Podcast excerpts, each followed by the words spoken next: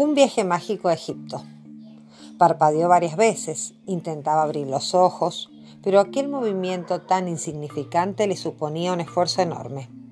Tenía el cuerpo destrozado. Se dio cuenta de que estaba estirado en el suelo, pero no era el suelo húmedo del parque. Ahora sí que abrió los ojos. Lo veía todo borroso. Instintivamente hizo el gesto de subirse los anteojos, pero no los llevaba puestos.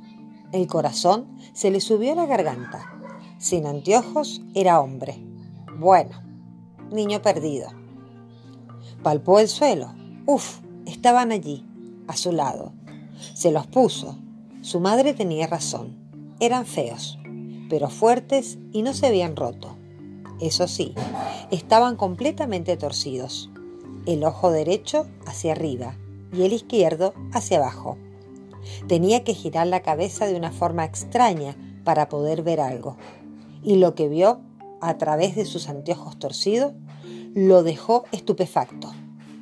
Dio un salto del susto, un salto que ni él mismo se creía capaz de dar. Se quedó medio incorporado.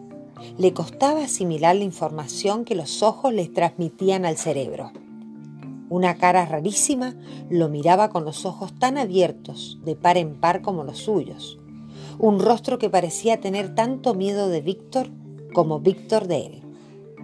Las dos caras asustadas se quedaron quietas, observándose mutuamente.